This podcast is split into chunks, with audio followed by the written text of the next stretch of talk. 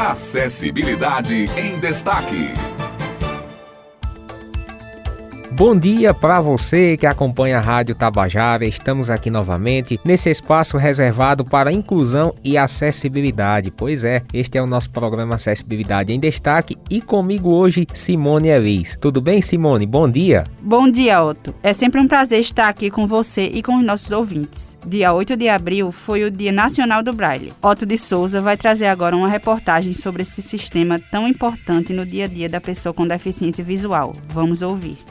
Instituído em homenagem ao nascimento do primeiro professor cego do Brasil, o Dia Nacional do Braille tem o objetivo de sensibilizar a sociedade sobre a importância de políticas públicas inclusivas para pessoas com deficiência visual. José Álvares de Azevedo, cego de nascença, trouxe da França, ensinou e divulgou o sistema Braille pelo país ainda na época colonial, e esta data, anualmente, em especial, nos leva a refletir a respeito de mecanismos que contribuam para a integração e inclusão social efetiva destas pessoas. Ana Lúcia é deficiente visual, bibliotecária da UEPB. Ela fala como o sistema Braille é importante para o exercício de suas atividades diárias. Eu perdi a visão quando tinha 20 anos. Morava numa cidade do interior da Paraíba chamada Aguiar. Minha família veio morar em João Pessoa para que eu reaprendesse a viver. E foi no Instituto dos Cegos da Paraíba, da Algisa Cunha, onde eu conheci o sistema Braille. Confesso a vocês que foi amor ao primeiro toque. Desde então, diariamente eu utilizo esse sistema, seja para estudar, para trabalhar e para fazer as adaptações necessárias necessária para que eu possa ter autonomia para desenvolver minhas atividades diárias. Hoje eu trabalho com a produção também do sistema Braille para que outras pessoas também possam ter essa autonomia que hoje eu tenho. Sou eternamente grata ao inventor desse sistema que foi o Luiz Braille e ao José Álvares de Azevedo que foi quem trouxe esse sistema para o Brasil. Esse sistema que nos dá uma autonomia autonomia imensa e faz a gente acreditar que é possível. Instituído pela Lei número 12.266 de 2010, o Dia Nacional do Braille propõe que entidades públicas e privadas realizem eventos que fortaleçam o debate social acerca dos direitos e da plena integração da sociedade da pessoa com deficiência visual, além de divulgar e destacar a importância do sistema Braille na educação, habilitação habilitação, reabilitação e profissionalização dessas pessoas. Aline Araújo, revisora Braille da UFCG, nos conta como o Braille é essencial para o desenvolvimento pessoal da pessoa com deficiência visual.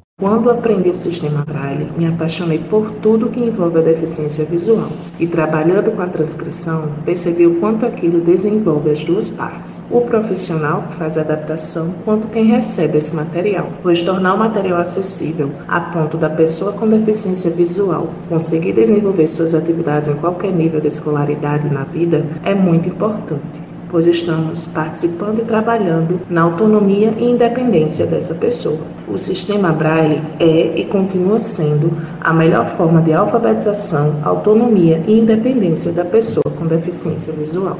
José Roberto, revisor Braille da FUNAD e atleta paralímpico, fala sobre seu trabalho com o Braille. A minha função é revisar todo o material produzido em Braille pelo CAP, destinado tanto às escolas do ensino regular quanto à sociedade no geral. Então, o Braille, para mim, é algo de fundamental importância, a ponto de entendê-lo como indispensável na vida de qualquer pessoa cega, não é? Porque, no meu caso, como fui alfabetizado com o Braille, e durante todo o meu processo de educação, desde a alfabetização até o ensino superior, eu utilizei utilizei o Braille, não perdi em momento nenhum o contato com o Braille e não me vejo no, momento que estou hoje, no, com o nível de conhecimento que eu tenho hoje, sem ter tido o contato com o Braille. Os leitores de tela são importantíssimos, nos trouxeram muita acessibilidade nos últimos tempos, tanto no celular quanto no computador. Porém, a utilização do Braille jamais poderá ser abandonada, jamais poderá ser esquecida, jamais poderá ser desprezada, porque eu entendo que uma pessoa que passou a vida inteira estudando sem ter o contato com o Braille braille só ouvindo os leitores de tela lendo para ela, então essa pessoa vai ter muita dificuldade em escrever, em produzir um texto e em outras situações da vida, inclusive na própria acessibilidade, quando ela chegar em um ambiente que tenha informações em braille e ela não vai conseguir ter acesso a essas informações.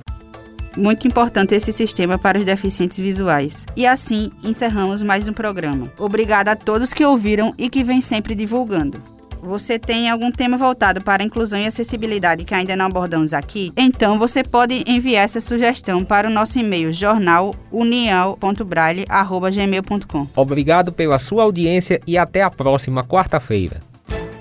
Acessibilidade em destaque.